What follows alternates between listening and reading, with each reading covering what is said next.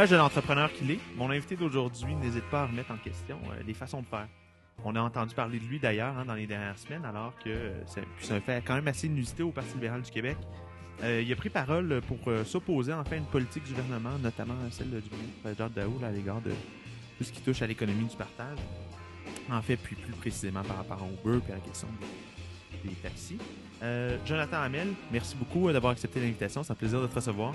Merci. Euh, donc, ben, puis évidemment, ben, aujourd'hui, en fait, pour, euh, euh, dans le fond, pour, établir un petit peu l'ordre des choses, bon, on, va commencer évidemment par, revenir un peu sur, tout ce qui s'est passé. Puis par la suite, ben, dans le fond, on va élargir un petit peu sur ce que tu fais. Puis, il y a d'autres choses très, très intéressantes desquelles on a discuté avant de commencer l'émission. Puis j'ai j'ai très, très hâte qu'on s'y rende également. Alors, pour revenir sur toute la question de, de, de Uber et la politique du gouvernement, peut-être euh, euh, peut-être juste pour le bénéfice des gens euh, qui ont peut-être un peu moins suivi toutes ces sagas-là, euh, pourrais-tu peut-être nous remettre en question puis rappeler un peu ta position? En fait, ce qui s'est passé, c'est que euh, moi et, euh, une- quelques militants, on était très inconfortables avec la position du gouvernement qui a ultimement euh, sorti avec le, le projet de loi 100, qui est, qui est le projet qui, basically, est, contre, euh, dé- dé- dé- défait le modèle Ouais, Uber au Québec. Donc, nous, on était très, très inconfortables avec ce, euh, ce projet de loi-là parce qu'on pense que ça va à l'encontre des valeurs que le Parti libéral a traditionnellement défendues. C'est pas, je pense pas que ce soit un, c'est pas un parti qui est lib- libertarien, mais c'est quand même un parti qui a toujours été quand même Ouais, mais ils, ils vont, ils vont quand même utiliser le mot libéral dans leur branding. là. Exact, C'est- exact. Mais Ouais, puis quand tu regardes de près les valeurs libérales, la compétitivité, euh, l'ouverture du marché sont des valeurs qui sont quand même fondamentales dans le discours économique du PLQ. Et en ce sens-là, moi et plusieurs militants, on était très mal à l'aise de- Ouais. de- avec le projet de loi 5 qui essentiellement élimine toute compétition dans le domaine du taxi et particulièrement Uber. Ouais. Et euh, ce qu'on ce qu'on ne dit pas non plus, c'est que le modèle Uber, parce que l'entreprise, je veux dire, on s'en fout. Moi, si, euh, si, euh, si Oui, ben, on peut avoir un ah oui. compétiteur d'Uber qui arrive, je veux dire, c'est Lyft ou Didi ou. euh, Exactement. Donc, euh, Uber est le seul joueur actuellement. Il pourrait en avoir d'autres. C'est la réalité, c'est que euh, Uber règle des problèmes réels dans la société. Uber règle des problèmes que le gouvernement lui-même n'a pas été capable Lesquels, par exemple? Ben, par exemple, la conduite en état d'ébriété. Ouais. Euh, Il y a des, euh, des études très claires qui prouvent que Uber fait diminuer les, euh, les accidents avec faculté. De par la disponibilité du service. De... Exactement. Et moi, je veux dire, je, je pense qu'on en a, parlé un petit peu tantôt. J'ai une Mercedes 2015 et je prends l'autobus. Oui, oui. oui. Euh, périodiquement, pourquoi? Parce que euh, le réseau de transport en commun combiné Ouais. à Uber me donne des opportunités de transport qui me permettent de laisser ma voiture chez moi. Et un des problèmes... puis, de la- puis en plus de ça, tu restes à Québec. Là. On, on, parle même pas de quelqu'un qui habite à Montréal. Là. Ouais, c'est ça, mais Québec, Ouais. souvent, le stationnement, c'est quasiment encore Ah, pire que hein? Montréal. Donc, euh, tu sais, le, le problème, le, problème, le problème majeur avec les voitures en milieu urbain, c'est le stationnement. Donc, moi, pour éliminer le, le- éliminer l'irritant du stationnement, je me suis dit, bon, OK, là, maintenant, si je prends, je peux prendre ma carte du RTC, puis là, si je peux, si je dois revenir, je peux prendre Uber. Donc, Uber rajoute de la valeur au transport en commun. Et tout, quand on combine tout ça, c'est-à-dire que le, le- le- le discours un peu anti, euh, anti-compétition, on, fait abstraction ouais, des, ouais. on fait abstraction aussi de tous les avantages que le modèle amène. Je trouve que c'est pas très libéral euh, comme Ouais. attitude que le gouvernement a eu de, de- de simplement rejeter ce modèle-là du revers de la main. Et historiquement, le PLQ, devant des débats similaires, ne s'est jamais braqué comme ça. Quand c'était temps de faire. euh, la- si on regarde, par exemple, dans la question de Airbnb, ils ont adopté quand même une approche qui était assez, flexi- euh, assez flexible là, sur la question. Exactement. Et ça, c'est assez, assez particulier parce que C'est la même au chose. terme, là. au, au terme de la, en fait, de notre, notre opération pour remettre les gens en contexte, Oui. c'est que nous, on est sortis euh, quelques jours avant le Conseil général, il y a trois semaines, en disant voici, nous, on est un groupe de militants en désaccord avec le projet de loi Ouais. 100. Si le parti va dans cette direction-là, nous, on va provoquer des investitures dans le comté de Verdun et euh, Saint-Henri-Sainte-Anne, qui sont les comtés des deux ministres responsables, Jacques Daou et, Dominique, Anglade. Anglade, effectivement. C'est-à-dire, c'est ça. Donc, euh, c'est une manière forte, oui, mais c'est une façon de dire, regardez, nous, on n'accepte pas Ben, ça. puis- des politiques ouais. économiques comme ça au, au PLQ. Ben, puis, effectivement, puis c'est une bonne chose. Ben, en tout cas, de mon point de vue, c'est une bonne chose quand même parce que ça ramène un, un aspect militant aussi à l'implication au Parti libéral qui est, euh, qui est pas quelque chose de très fréquent. Ou en tout cas, on, ne l'a pas vu fréquemment au PLQ. Ben, en fait, ça, c'est partiellement vrai. Il y a toujours eu des débats au PLQ, mais ils se font souvent euh, en couloir. Ouais. C'est pas vrai qu'il n'y a pas de débat au PLQ. Il y en a toujours eu. Euh, Mais euh, mais il n'y a pas eu de dissension comme tu en verrais, par Ouais, exemple, euh, au PQ, où est-ce que, où est-ce que les militants vont, vont s'opposer franchement, euh, par exemple, à des positions du parti? Ouais. Et, et nous, ce qu'on dit, c'est que je pense que c'est un débat qui est simple parce qu'on dit, nous, on pense que vous faites fausse route. Le gouvernement fait fausse route là-dedans. Vous ne suivez pas les valeurs que notre parti devrait Ouais. normalement euh, promouvoir. Et ces ministres-là, s'ils ne corrigent pas le tir, ben nous, euh, on va s'arranger pour qu'il y ait des nouveaux candidats dans ces comtés-là. Donc, et on le dit en disant pas, tu sais, quand, les gens font des- un peu des, des- des- des opérations comme ça, par exemple au PQ, ils disent toujours, ben, ça fait pas, on va fonder notre parti ou on va déchirer notre, notre Ouais. carte. Nous, on dit pas ça. Non, nous, on dit Ouais. non, on va rester au PLQ. On va dire, on, on continue de faire valoir notre point Ouais. à l'intérieur de, de l'institution. Et c'est essentiellement ce qui s'est passé. C'est que nous, on est sorti la semaine en disant, en fin de semaine, il y a une euh, résolution qui a été amenée par la Commission jeunesse qui disait, pour supporter l'économie du partage, c'est-à-dire euh, Airbnb, Uber, etc. Et euh, on dit, ben, nous, on veut pre- premièrement que cette résolution-là soit adoptée. Bon, on comprend que la résolution est amenée par la Commission jeunesse, mais c'est l'ensemble. Ben, effectivement, qui non, c'est pas oui, juste- effectivement, c'est c'est pas uniquement pas la juste, c'est commission pas juste la commission Ouais, jeunesse. c'est donc, euh, euh, ce qui s'est la passé, on est arrivé en- en- en- en- au Conseil général, il y a eu un débat assez animé sur le plan. Oui, je, suis, curieux. Je suis curieux, ça s'est passé comment? Moi, à une certaine, ben, à l'époque où je m'impliquais, euh, euh, euh, il y avait eu l'histoire de Martin Rouleau, peut-être. euh, Oui, euh, de- Qui est une histoire, qui est une erreur historique. Oui, en mais, effectivement, puis quoi, que, quoi que je sais pas, c'est vraiment ça. son- mais, mais, mais effectivement, mais bref, on se souvient de la même histoire. C'est un militant qui avait. qui, qui- la qui- ouais, commission ça qui demandait la d'enquête, commission d'enquête. Puis, euh, personne n'a supporté le débat. Moi, puis. puis En ouais, fait, personne n'a ouais, appuyé ouais, sa personne résolution. ben, ben, donc, personne a- euh, secondé sa résolution, donc elle n'a même non, pas été non, c'est ça, débattue. donc on ne pouvait pas en débattre. C'était, premièrement, d'un point de vue démocratique, euh, pour un parti qui, qui, qui voudrait s'ouvrir au débat, euh, qui est questionnable. Mais, mais au-delà de ça, moi, je me souviens, puis en tout cas, puis pour la petite histoire, j'étais euh, ben, j'étais à la commission jeunesse à l'époque, puis il y avait comme regroupé genre 30 militants de la commission jeunesse là, avec, avec le chef des communications, je me souviens plus de son nom, là, mais en fait, puis d'autres personnes importantes au sein du parti. Puis il dit, OK, là, il faut que vous ayez flodé le micro, puis vous arranger pour que s'il y a un débat, comme que, que, qu'il n'y ait aucune dissension à ce niveau-là. Ouais. Fait, Ouais. moi, moi, je suis curieux. Est-ce que, euh, est-ce que tu t'es fait, euh, euh, est-ce que tu t'es fait accrocher un peu durant Non, non? aucunement. Pas du aucunement. Et personne me dit, bagarre, si tu fais ça, pense à ton. Tu sais, l'espèce de, de menace couverte, aucunement. Ouais, uh-huh. Et je pense que ça s'est fait de façon comme ça a sorti dans les médias. Là, Ok. ça, s'est- ça a sorti de comme ça s'est fait. C'est-à-dire qu'il y a eu un débat. Et je pense que le, le- le risque qu'il y avait dans cette opération-là, c'est que ça devienne un, un débat générationnel. C'est qu'au micro, mais ça l'a eu peu, juste- non? Oui et non. Ouais. Tu sais, Le, le- risque, ça aurait été que tu as des jeunes qui parlent pour le modèle et que des gens plus âgés disent non, ben, vous savez pas ce que vous faites. Alors que ce qui s'est passé, On ce qui s'est passé, souvent, ça. ce qui s'est passé, c'est que, bon, oui, la, la- la résolution a été présentée par la commission jeunesse, on- euh, beaucoup de jeunes ont intervenu, mais les, les interventions marquantes, euh, par exemple, Casper Bloom, qui je pense a 80 ans, qui siège sur l'exécutif du parti, il dit, ben, vous savez, moi, euh, je suis en désaccord avec le projet de loi 100 parce que je pense que ça, ça attaque la compétition et la libre compétition, et notre parti a toujours été contre ça. C'est vrai, hein? Un autre, euh, Pierre Bouillon, qui a fait une, une intervention remarquable. Et Pierre Bouillon, qui est un employé politique de Patrick Huot, donc qui a, qui a- qui a un intérêt à, à- à parler comme le gouvernement, on Ouais. s'entend. Et lui a dit non, mais vous savez, moi, je suis mal à l'aise avec ça, je ne reconnais pas le Parti libéral. Donc, ça a créé une dynamique de débat sur le plancher qui était extrêmement, là, extrêmement positive. Quand même. Et, et on, on s'entend. Mais c'est le- sain, je trouve. Ouais, ouais, Absolument, absolument. absolument. Mhm. Tu sais, le Parti libéral, à, la sortie de ça, est gagnant. Et, euh, et le, le débat, la résolution était assez large Ouais. sur l'économie du partage, mais le débat s'est fait essentiellement sur le projet de loi Mhm. 100. Tu sais, C'était le projet de loi 100, ça a juste, on a juste parlé de taxi en, en Ouais. général. Et le Parti libéral, l'Assemblée, le Conseil général du parti a entériné la résolution plus qu'aux deux tiers. Ouais. C'était euh, presque une super majorité. Donc, Jacques Daou a en quelque sorte été désavoué par son parti. Vrai. Ouais. Et ça, je pense que c'est pas assez souligné comme fait que dans un système parlementaire comme le nôtre, quand tu es désavoué, Ouais, désavoué par, ton ta base militante. par ta base militante, c'est quand même quelque chose. C'est pas juste la commission jeunesse qui a tenu un vote. C'est l'ensemble. C'est le parti, C'est le parti au complet. Dans un conseil général, c'est les militants les, les plus militants à un certain point. Oui, oui, Exactement. tout à fait. Que, suite à ce vote-là, nous, on pense qu'on a une légitimité démocratique dans le débat qu'on mène. Mhm. Euh, et ça se poursuit. Je pense encore aujourd'hui, on voit euh, que le gouvernement ne démarre pas. Pourquoi, euh, je- ben, ben- ben pourquoi justement, quand confronté par leurs militants, c'est quand même c'est quand même important pour un parti politique, peu importe lequel, euh, une base militante, c'est ce qui donne de l'oxygène au parti, c'est ce qui permet de. Ben, c'est la base de financement, évidemment, mais, il y a- mais, mais, mais au-delà de ça aussi, c'est ce qui permet, c'est ce qui enrichit les échanges, c'est ce qui.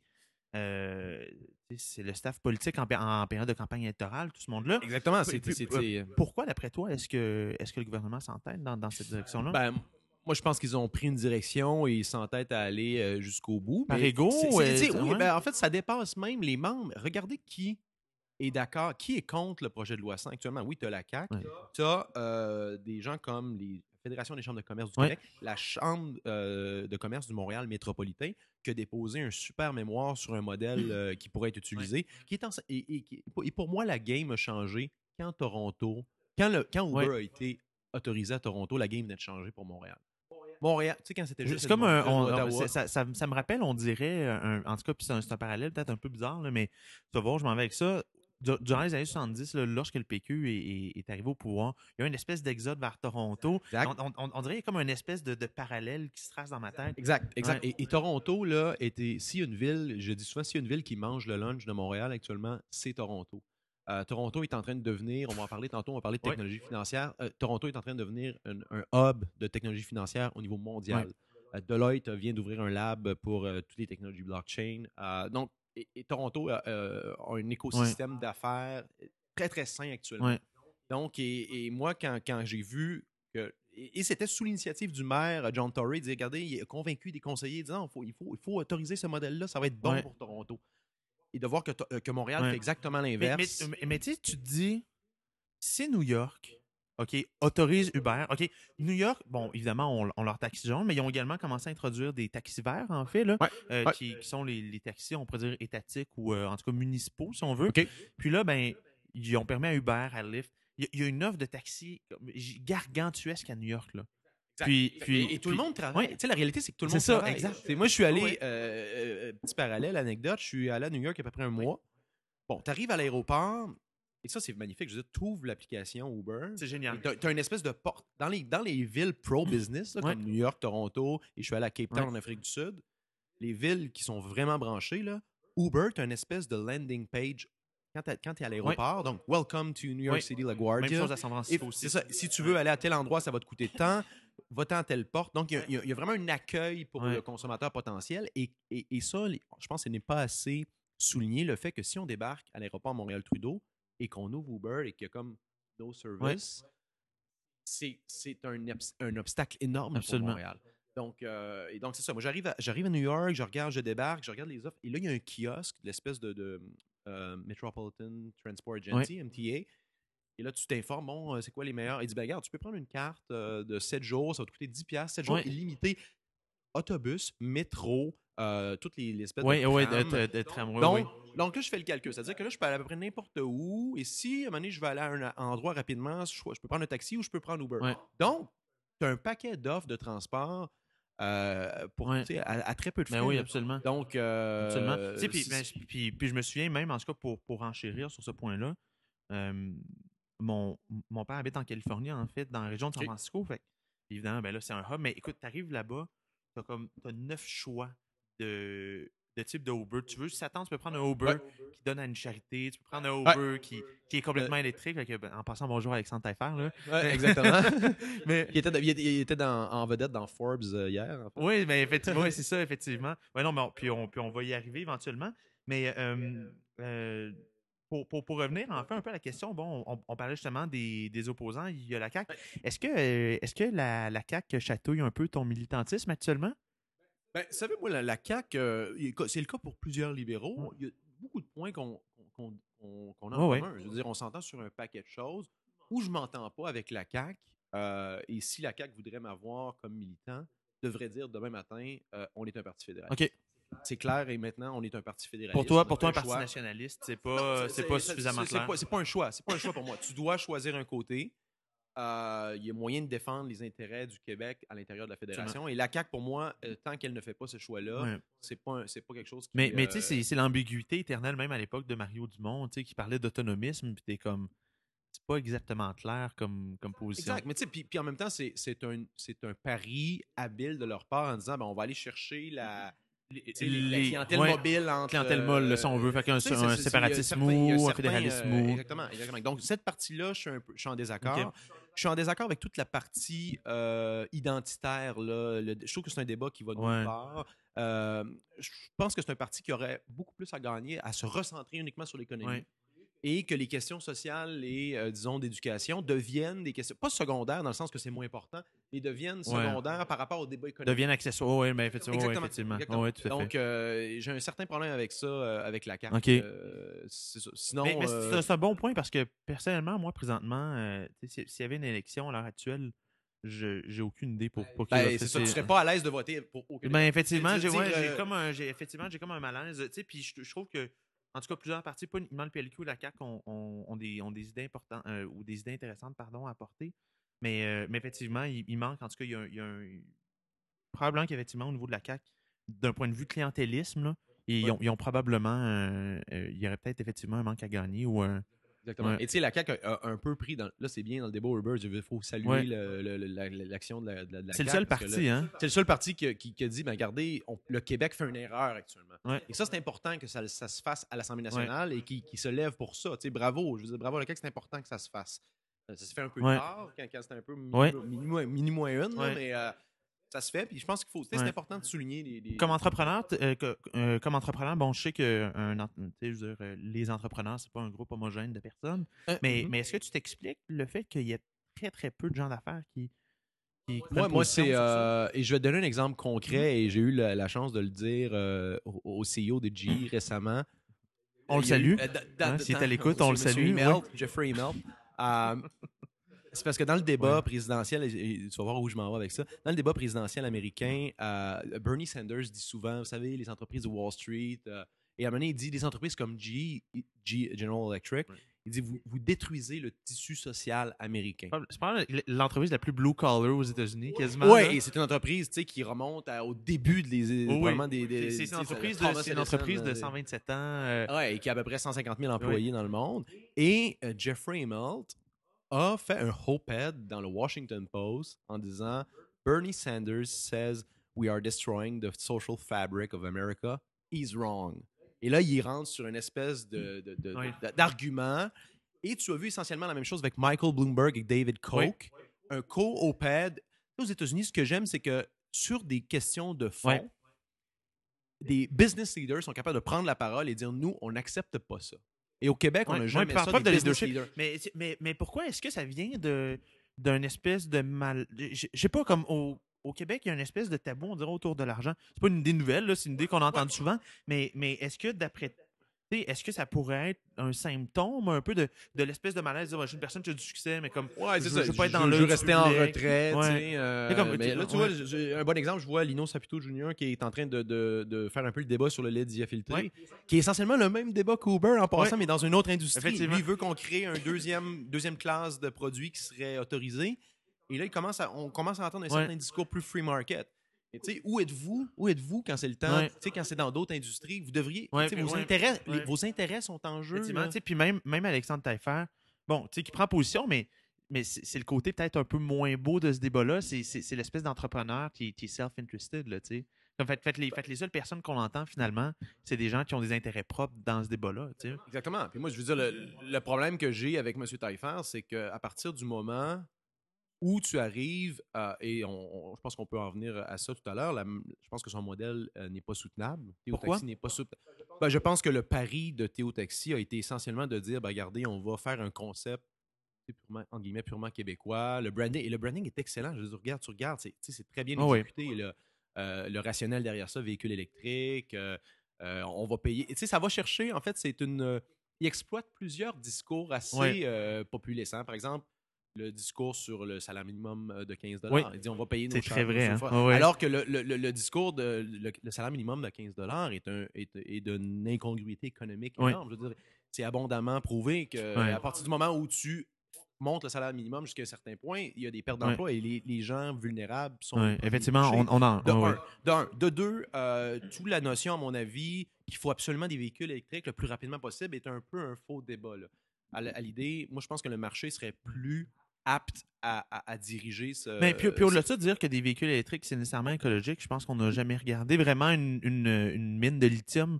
Est-ce que vous avez déjà vu une firme de lithium à ciel ouvert? Là? Eh, on exactement. peut pas Et- dire et- que Et le meilleur exemple, c'est que Singapour, récemment, dans la, dans la taxation des véhicules, la Tesla Model S, je pense que c'est un des, mo- des modèles les plus taxés parce qu'ils ont considéré l'empreinte écologique totale de la Ben, fabrication du véhicule? effectivement, ben, premièrement, puis deuxièmement aussi, on, on est chanceux au Québec, on a de l'hydro, on a de l'hydroélectricité.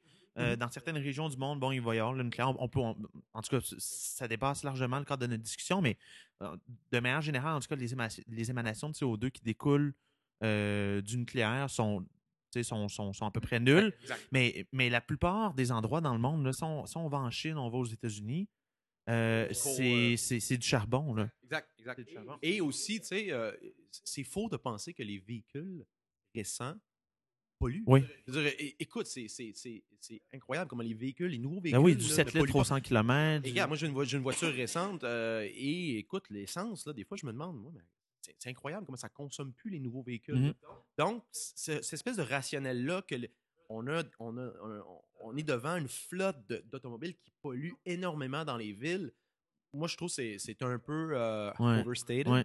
Euh, combiné avec l'espèce de, de, de- de- bon, ben, j'arrive en sauveur. Ouais, enfin, bien pensance un peu. Là. Exactement. et, et ça, et, et- et sa lettre était d'un ridicule consommé là, il n'y a pas longtemps. là, le jeu de Uber versus le nous de Théo. là. Mais moi ce, qui, moi, ce qui me dérange le plus, en fait, à travers tout ça, c'est c'est la question de.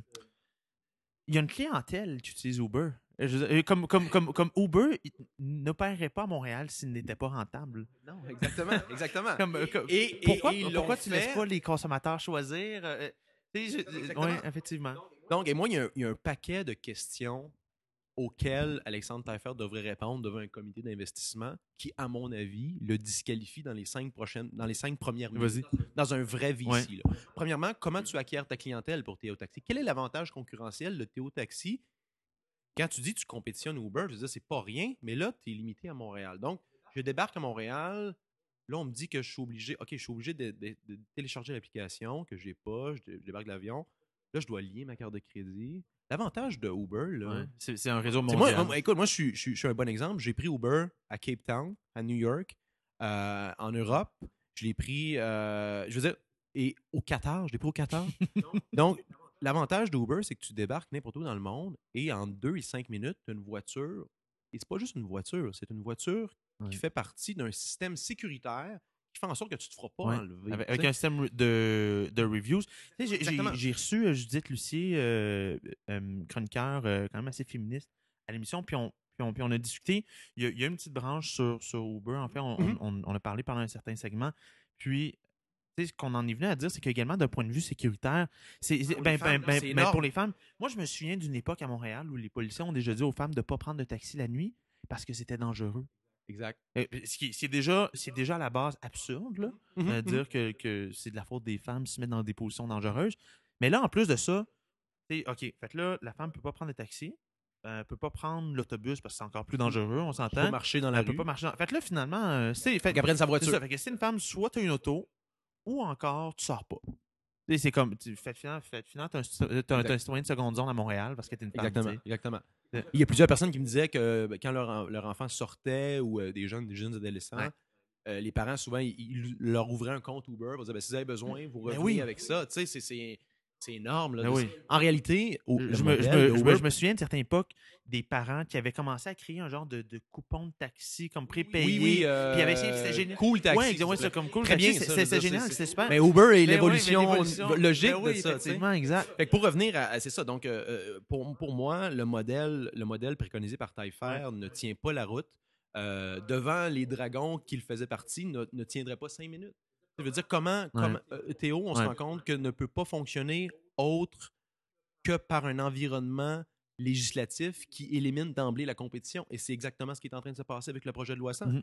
Et Théo est aussi une menace pour les chauffeurs de taxi. Parce que ce qu'ils ont peur, les chauffeurs de taxi, avec Uber, c'est que. Et c'est il y a toujours. dans la question free market, c'est toujours un peu cette, euh, cette fallacy-là. C'est qu'un joueur puisse se sauver avec la caisse. Oui. Tu sais, de dire, par exemple, Uber arrive au Québec et Uber va tout d'un coup contrôler tout le marché. C'est ce que Guy disait, hein? Ils, ils- ils prennent notre territoire. Mhm. Alors que c'est l'inverse. si plus il y a de chauffeurs Uber, plus il y a d'offres, Ouais. plus les prix descendent. Exact. Et si un nouveau joueur veut embarquer dans la game, et c'est un marché au- un marché de, dans le monde, je ne sais pas combien de milliards, mais écoute, Uber là, lève à peu près un milliard par semaine. Ça veut dire qu'il y a des gens qui croient que c'est un modèle qui va continuer de Ben, tiens. Donc, si un, si un joueur comme Liv veut arriver au Québec, il va faire quoi? Il va offrir plus aux chauffeurs, va baisser ses Ouais. prix. Et ça, ça profite à qui? Consommateurs. Ben oui. Donc, d'emblée, dans un modèle dans un modèle d'affaires complètement libre, il n'y a personne qui peut se sauver Ouais. avec la caisse. Alors que ce qui se passe actuellement avec le projet de loi 100, il y a un seul ouais. joueur. C'est les propriétaires de permis de taxi. D'ailleurs, pas les chauffeurs de taxi, les propriétaires de permis de taxi, c'est- ceux qui sauvent avec la carte. ça. Ben oui. Exactement. Et, Mais- et la seule ouais. façon, donc, de- la seule façon de profiter de la technologie pour, ch- pour, pour trouver des courses, tu vas être obligé de conduire pour Théo. Ouais. Donc, ce que tu as peur avec Uber est en train de se passer avec Théo Taxi, mais sans, sans qu'il le sache Ouais. vraiment.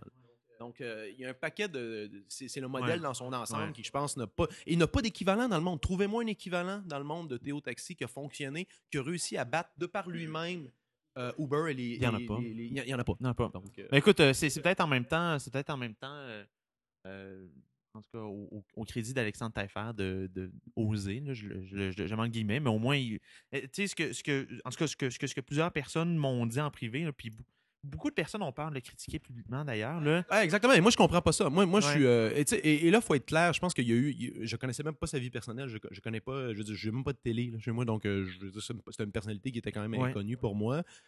Là, il y a une espèce de débat là, sur sa vie personnelle. Il y en a pas, moi, je m'en je m'en fous. Là, je veux dire, euh, tout le monde vit des choses qui sont souvent. euh, assez Non, non, mais, difficiles. mais, Mais à partir du moment où- mais- à partir du moment où tu rentres- ça n'a aucun lien avec Exactement, ça, là, exactement. À partir du moment, et c'est là que je, vais- ouais. je vais en venir, à partir du moment où tu entres Ouais. dans le débat public, à partir du moment où tu as des, des partenaires comme la Caisse de dépôt et Investissement Québec Ouais. qui investissent dans ton entreprise, Ouais, qui, excuse-moi, aux trois quarts d'ailleurs son, son fonds exact, de trois quarts hein. du projet, tu t'exposes à la critique.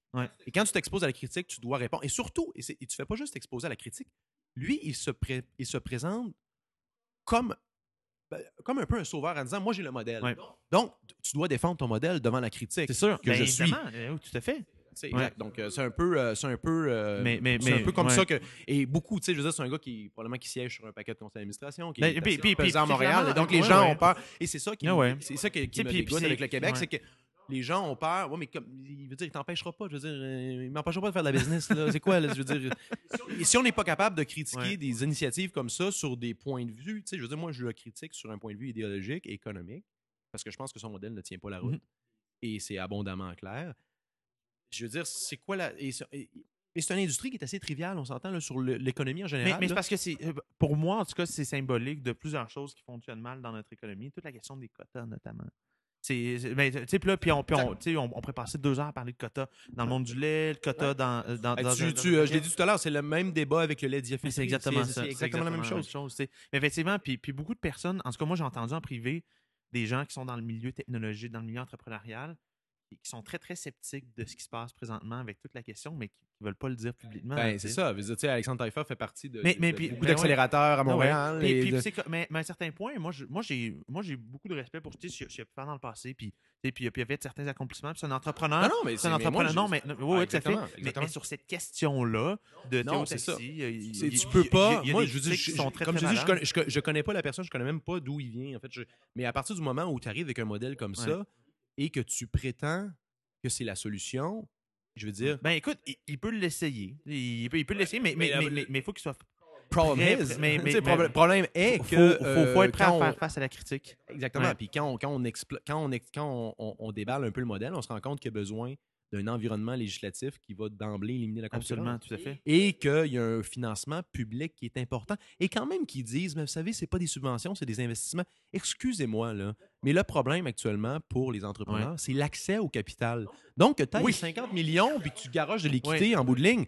Je veux dire, moi, là, si Moi, tu veux ben demain oui, matin, moi, je vais te donner comme tu veux. Ouais, c'est ça. Donc, moi, j'ai, euh, moi, j'ai une coupe d'idées, mais j'aurais besoin de 40-50 millions pour les accomplir. Exactement. Donc, euh, oui. Tu sais, il y a des startups à Montréal avec des, avec des modèles d'affaires innovateurs, avec un potentiel commercial réel, qui ont de la misère à lever 100 000 Ouais. Tu sais, c'est ça, la, ça la, la- la tragédie là-dedans. là.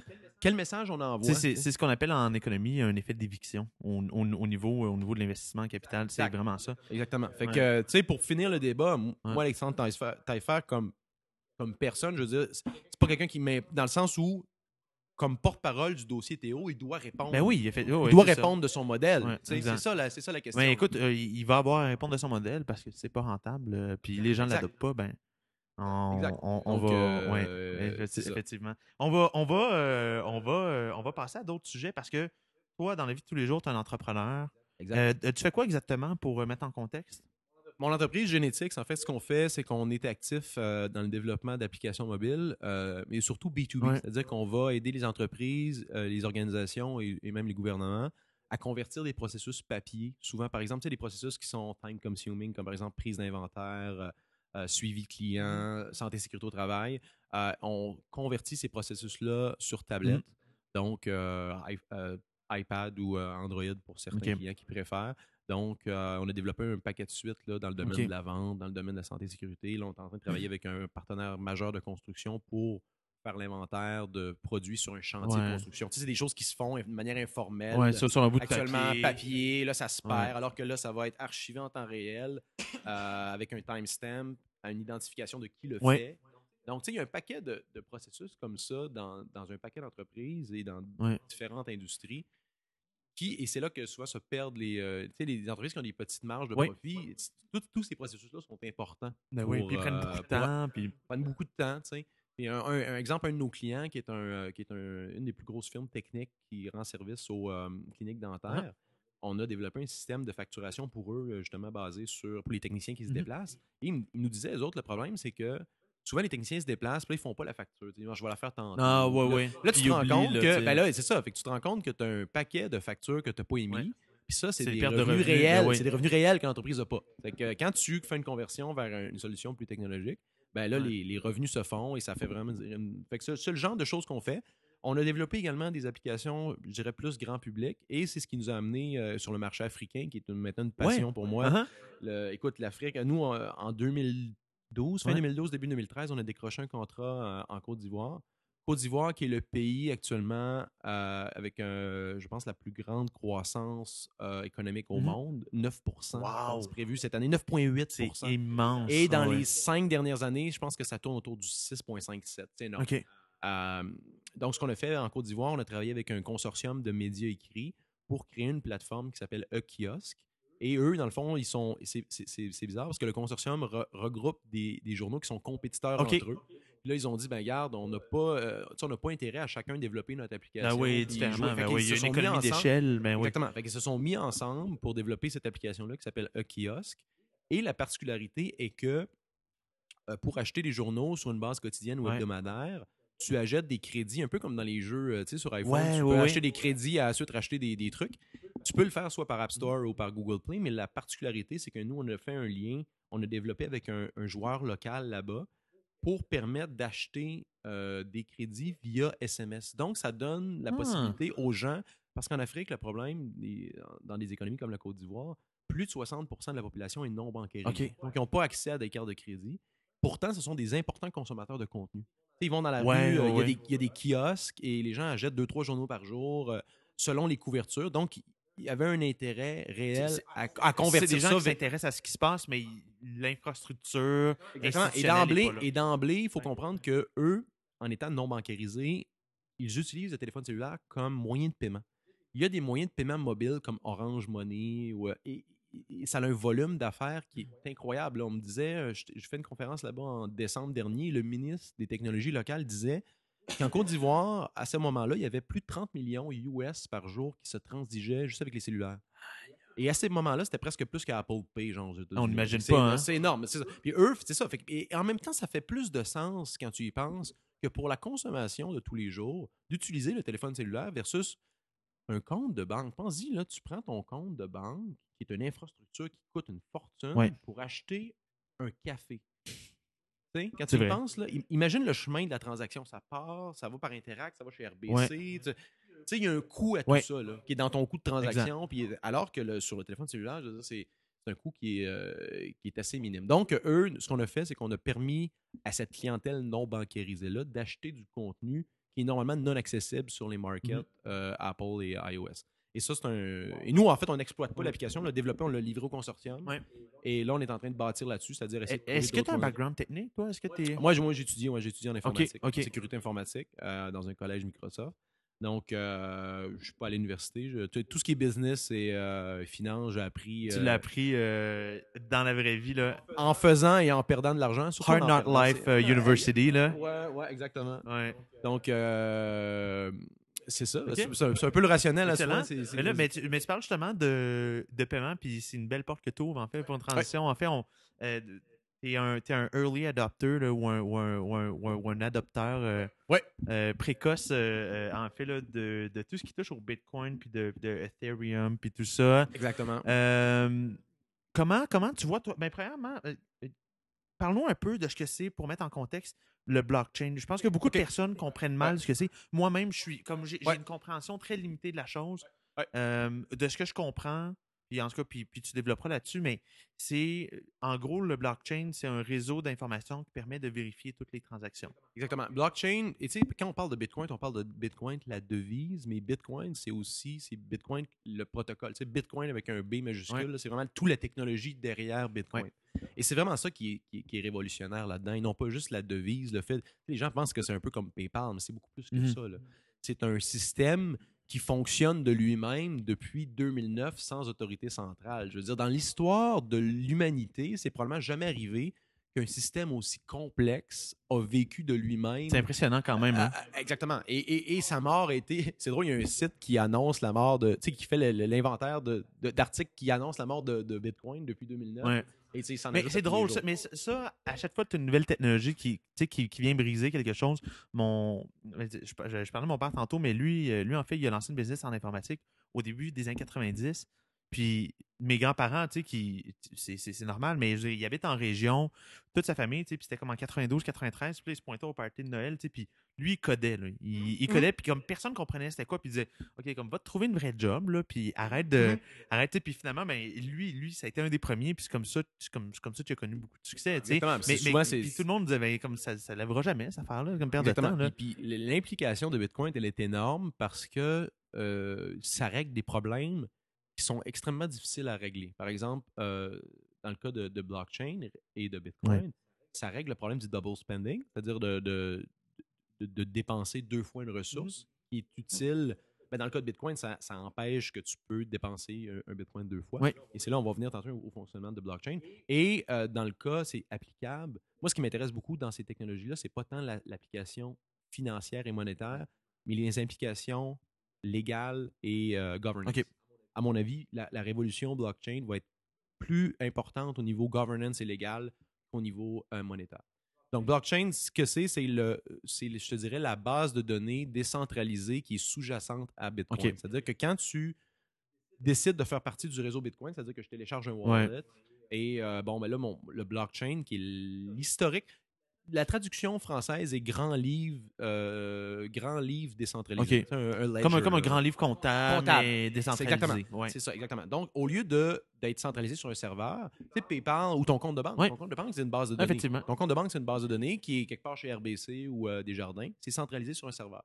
Alors que le blockchain, l'historique de toutes les transactions Bitcoin depuis le début est décentralisé sur l'ensemble des nodes. Une node, c'est quoi? C'est euh, moi, je décide de euh, de- un wallet, euh, d'avoir un client block- euh, Bitcoin sur mon ordinateur. Ben là, je deviens une node, je vais synchroniser. Donc, je deviens un, un peu comme euh, euh, un BitTorrent. Ouais. Tu sais, quand tu partages un film sur BitTorrent euh, ou sur Ouais, comme tu euh, partages c'est ça, tu partages une partie, tout le monde, c'est ça. Ouais, Et la beauté de tout ça, c'est que le système fonctionne parce qu'il y a un incitatif sous-jacent à, euh, tu sais, pour que le système avance, pour que les transactions puissent se confirmer.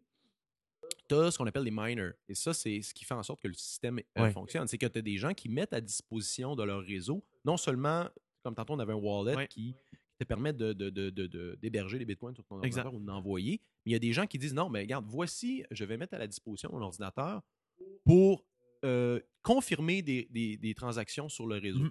Essentiellement, ce qu'ils font, c'est que c'est ça, c'est qu'ils confirment des, ran- des transactions sur le réseau et en échange de l'utilisation de leur process, du temps processeur de leur machine, ils vont avoir une récompense en Bitcoin en bout de ligne euh, pour, le, Ouais. pour le service qu'ils rendent.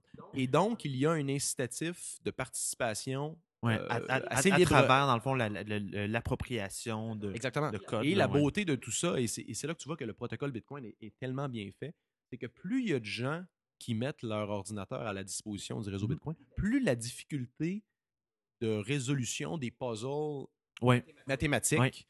Et tu sais, c'est- extrêmement, c'est des mathématiques extrêmement complexes qui sont très difficiles à, à factoriser. Ouais. là, à- donc, ça prend énormément de calcul. Donc, plus il y a de, de- de mineurs qui sont en ligne, plus la difficulté monte. Mhm.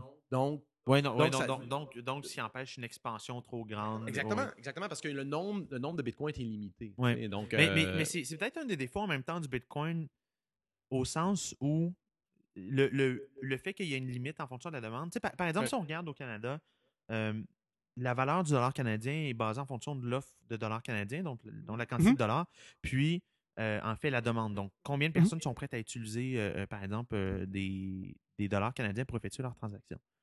Donc, puis la Banque centrale, ce qu'elle fait, c'est dans le fond, elle va, elle va émettre ou encore retirer de l'argent pour contrôler l'inflation, pour stimuler l'économie. Euh, etc., etc.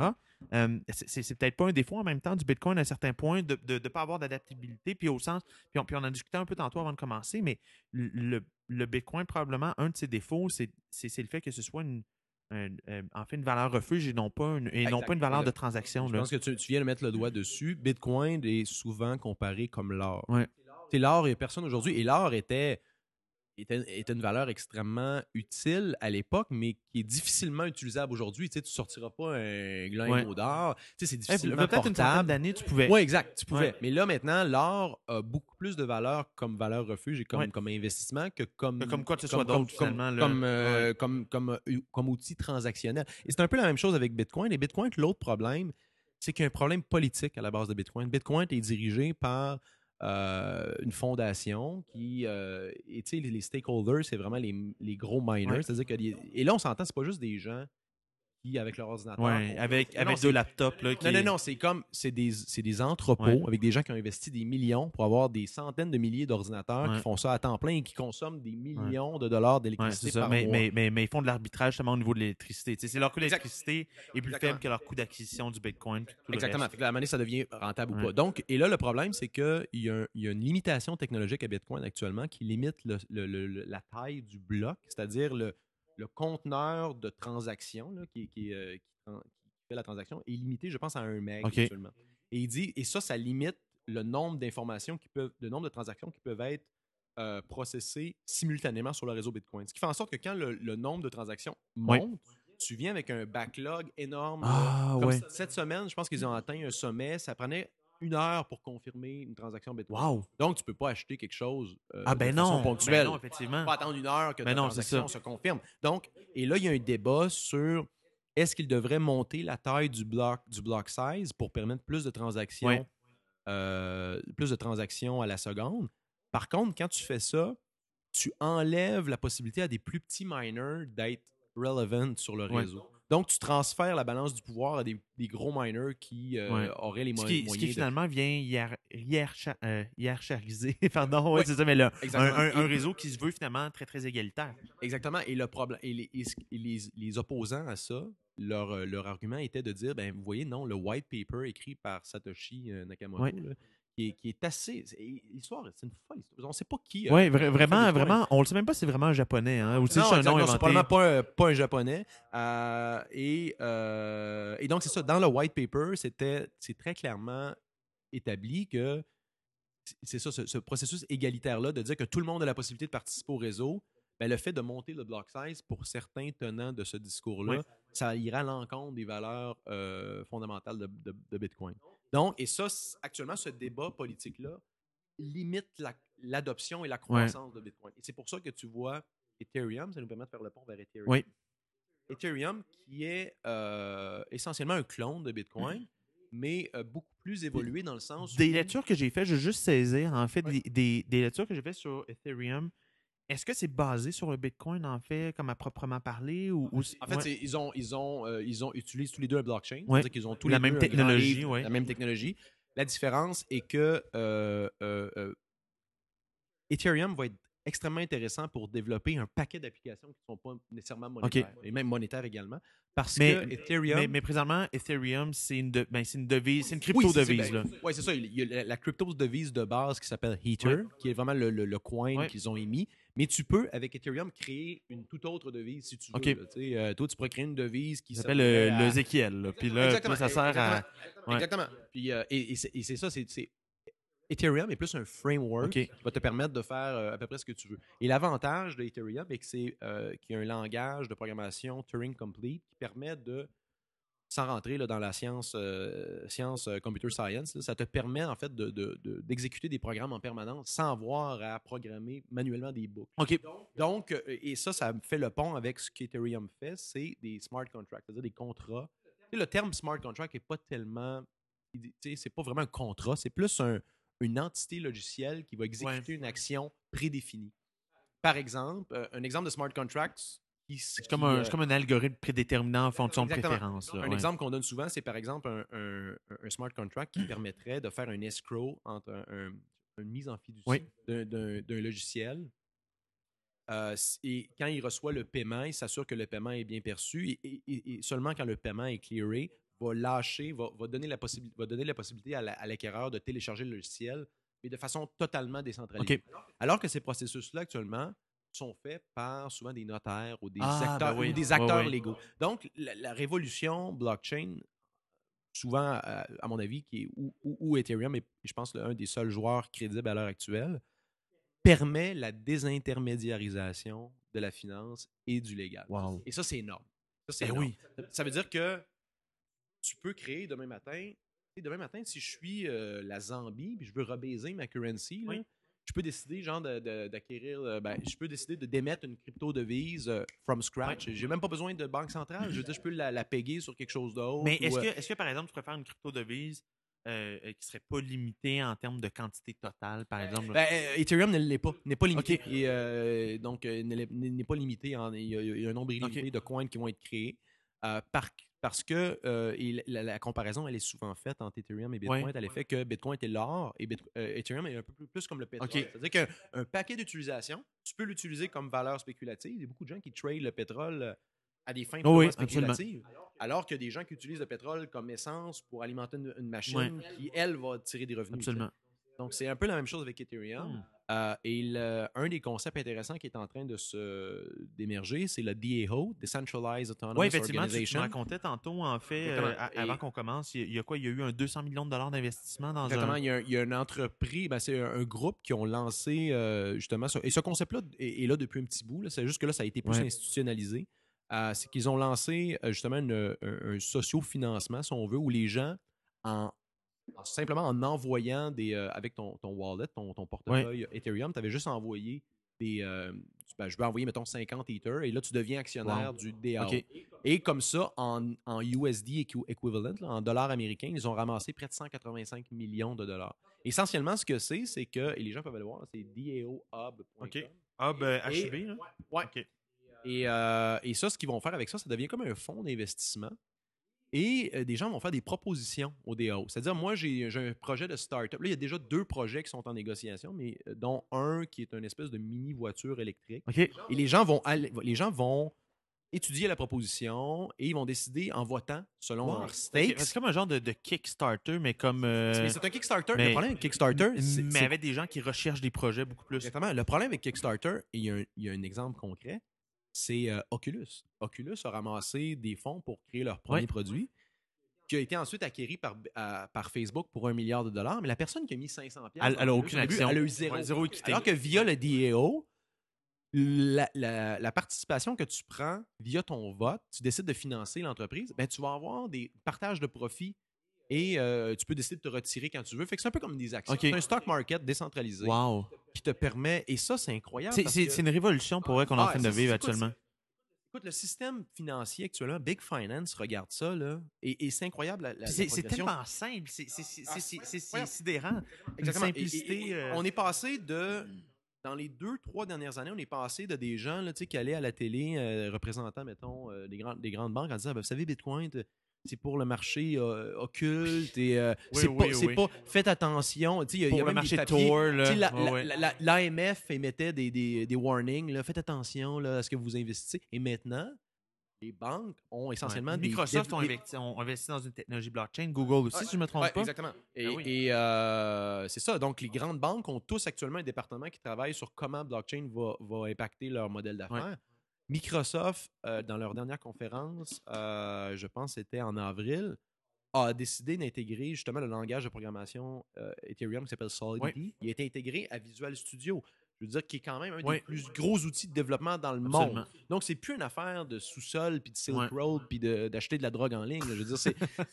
Non, mais c'est non, mais c'est c'est vrai parce que ça a été beaucoup associé à ça. Non, exactement. Il y, a, Donc- il y a beaucoup plus d'applications qui sont. Exactement. Donc, il y a- il y, une révolution qui s'en vient et elle va toucher, là, et, et c'est pour ça que c'est intéressant avec le débat Uber qu'on a au Québec. Pour moi, Uber au Québec, et c'est un heure d'œuvre. C'est un heure Ah, d'œuvre versus ce qui s'en vient. Et euh, j'étais à une conférence, justement, on a été dans un hackathon euh, à New York, hein, euh, c'est à ça, New ouais. York, euh, en marge de la conférence Consensus, qui est une des plus grosses conférences euh, sur Bitcoin Ouais. euh, dans le monde. Et je parlais à, c'était un exécutif de Goldman Sachs, et on parlait, il dit- il- je dis, comment, com- à, à combien vous estimez le nombre le pourcentage d'emplois dans la finance qui va être éliminé par les technologies financières dans les, disons, cinq prochaines Puis eux, puis eux, déjà, ils ont commencé un gros round de layoff hein, chez, chez, chez Oh, Goldman Sachs, exact, là. exact. Oui. Donc, il dit, écoute, le- le- les, les estimations les plus optimistes, 30 et les, et les, euh, et les, les plus, euh, mettons, les plus graves, 60 Aïe, aïe, aïe. Donc, c'est Goldman Sachs, que je veux dire, Oh, ils- oui. eux, eux, eux, eux, ils spéculent pas sur ces affaires Non, non, non, ils ne spéculent pas veulent avoir là-dessus. la vérité. là. Donc, au Québec, là, dans les 5, 5 à 10 prochaines années, tu vas avoir des centaines de milliers de personnes qui vont perdre leur emploi en finance. Ouais. Et là, je ne te parle pas de caissiers ou de. Non, non, des cadres, des cols blancs, des comptables.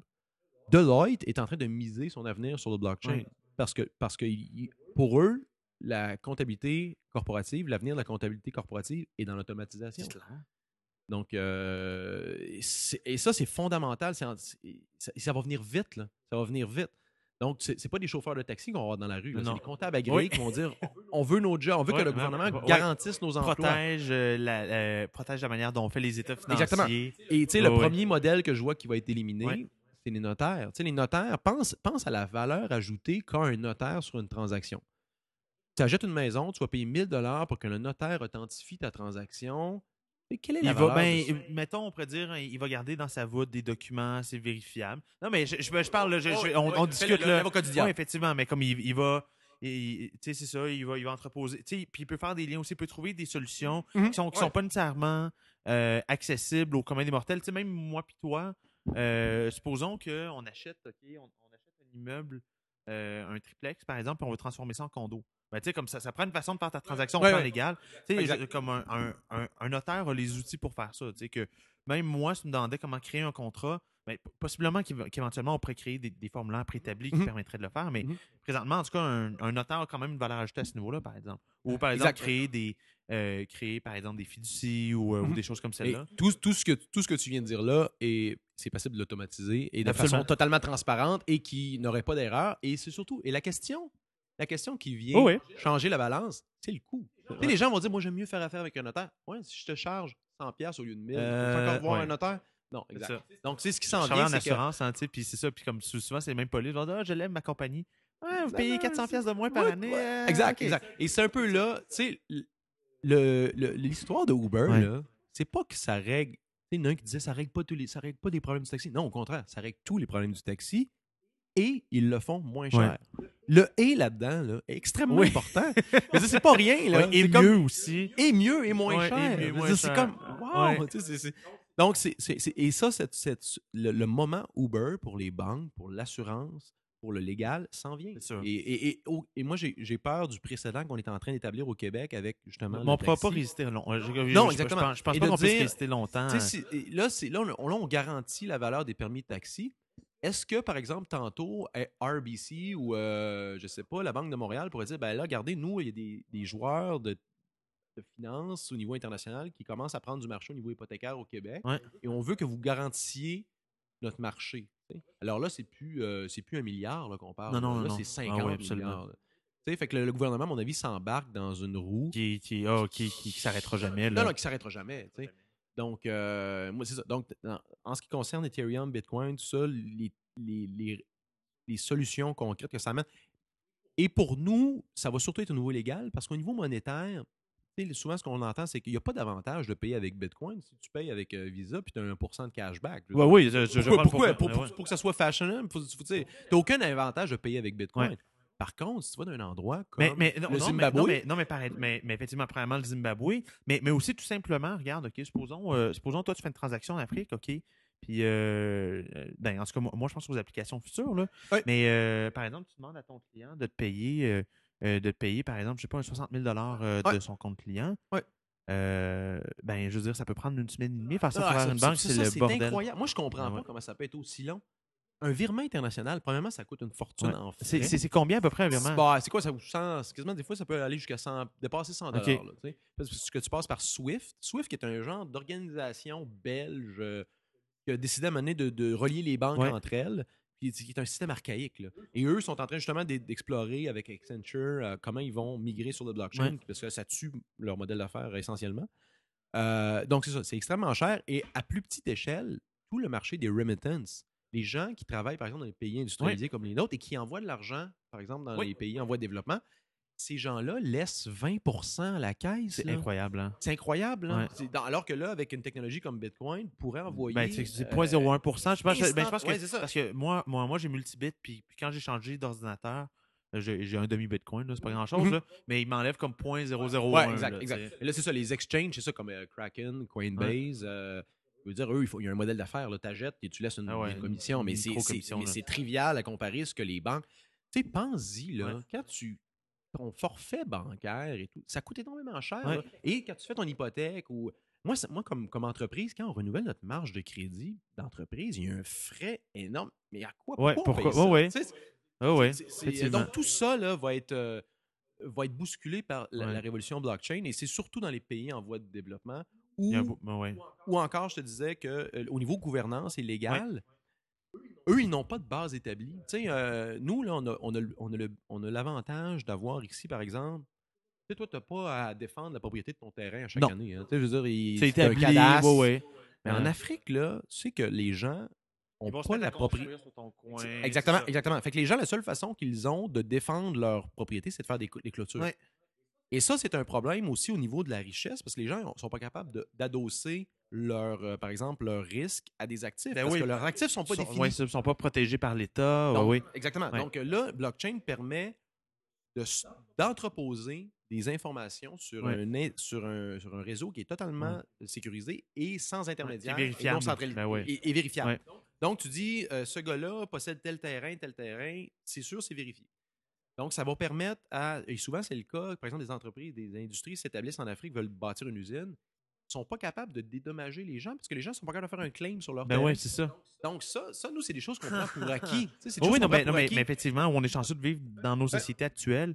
On, on a, on- on a des infrastructures légales qui protègent la propriété privée. Exact. C'est pour Ouais. ça que dans l'Afrique, actuellement, tu vois des gros fonds d'investissement qui misent sur l'émergence d'une classe moyenne en Afrique parce que tu vas avoir des principes de base comme rule of Ouais. law, compétition, qui sont en train de devenir Un, standard, de, Exactement, ouais, un standard, euh, C'est pour ça que. euh, euh, réglementaire. regarde, Ouais. un, exemple concret qui, qui va sembler stupide pour, pour, pour, pour notre réalité. Ouais. En Côte d'Ivoire, euh, il y a un mois, le, le bureau de la présidence, ils ont officialisé le rôle de chef de l'opposition.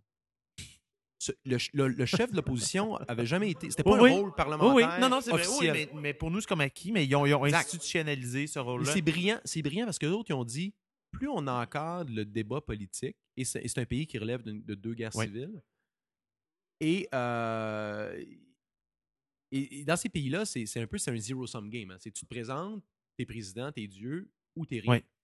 Donc maintenant, ce qu'ils disent, c'est que non, nous, on dit avoir, si tu te présentes et que tu perds, Tu peux pas avoir un rôle légitime. Exactement. Fait que tu vas faut continuer à participer au processus démocratique du pays et c'est- ça va se faire de façon établie. Et eux, ils- prennent le pari que ça, ça va, ça va, ça va bénéficier au pays. Ouais.